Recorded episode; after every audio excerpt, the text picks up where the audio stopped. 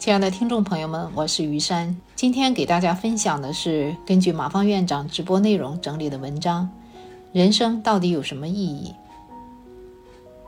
马芳院长直播的时候，有同学让他讲讲人生的意义是什么。马院长就这个问题做了回答，于是就有了这篇文章。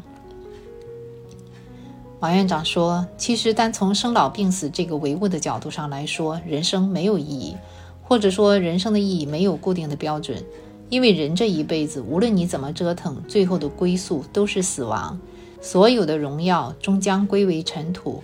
也正因为如此，我们才可以来定义或者赋予自己人生的意义。那么，怎么赋予呢？我们来先看看痛苦和迷茫来自哪里。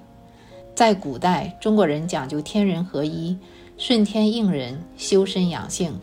所以，古人给我们留下很多做人的行为规范。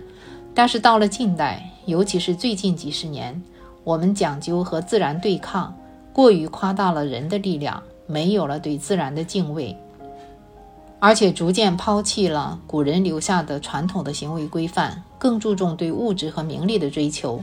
但是几十年过去了，越来越多的人发现，如果人生只剩下追逐名利和财富，那是非常可怕的。因为得不到的时候非常痛苦，得到以后又陷入了迷茫，不知道还有什么可追求，所以更痛苦。那么，人生真正的意义在哪里呢？日本的稻盛和夫先生和他推行的阿米巴经营，在中国享有盛誉，但是为什么中国的企业学不好阿米巴经营呢？其实，稻盛和夫先生呢是佛弟子。他是把他在佛学领域体悟到的理呢，用现代人比较容易理解的词语，就是哲学，运用到了企业管理中，叫经营哲学，也就是传统意义上的道。而阿米巴经营呢，就是这种哲学的具体外化落地，是理论和实践高度融合的一种模式，也就是术。术如果没有道做基石呢？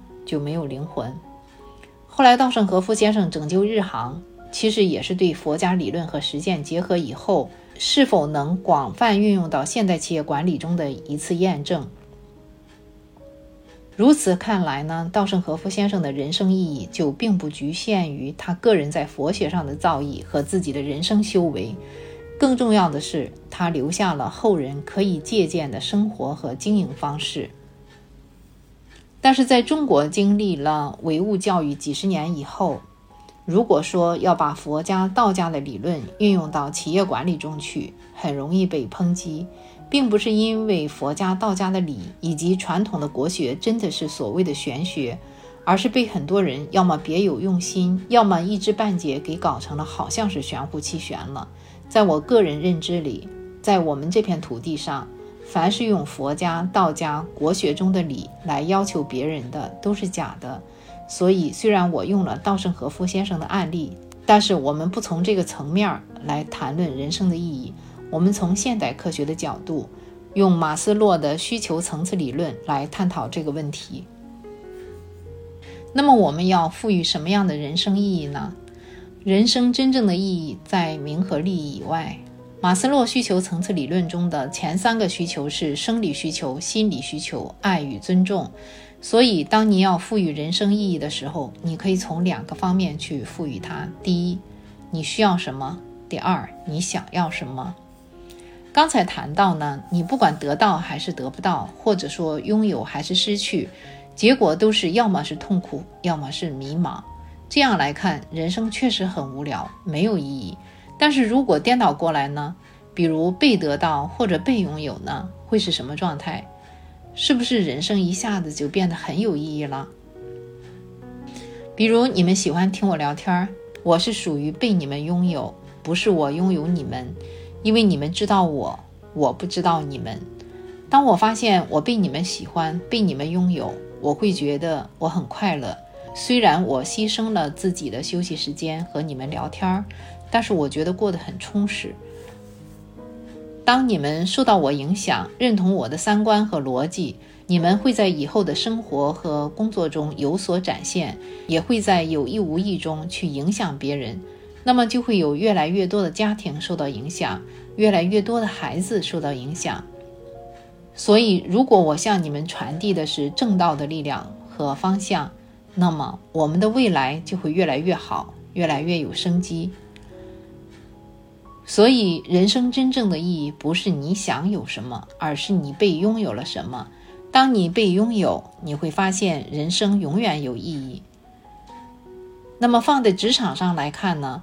如果你工作时总是想着自己能得到什么，能有什么，你会觉得工作非常无聊，觉得老板不是个东西。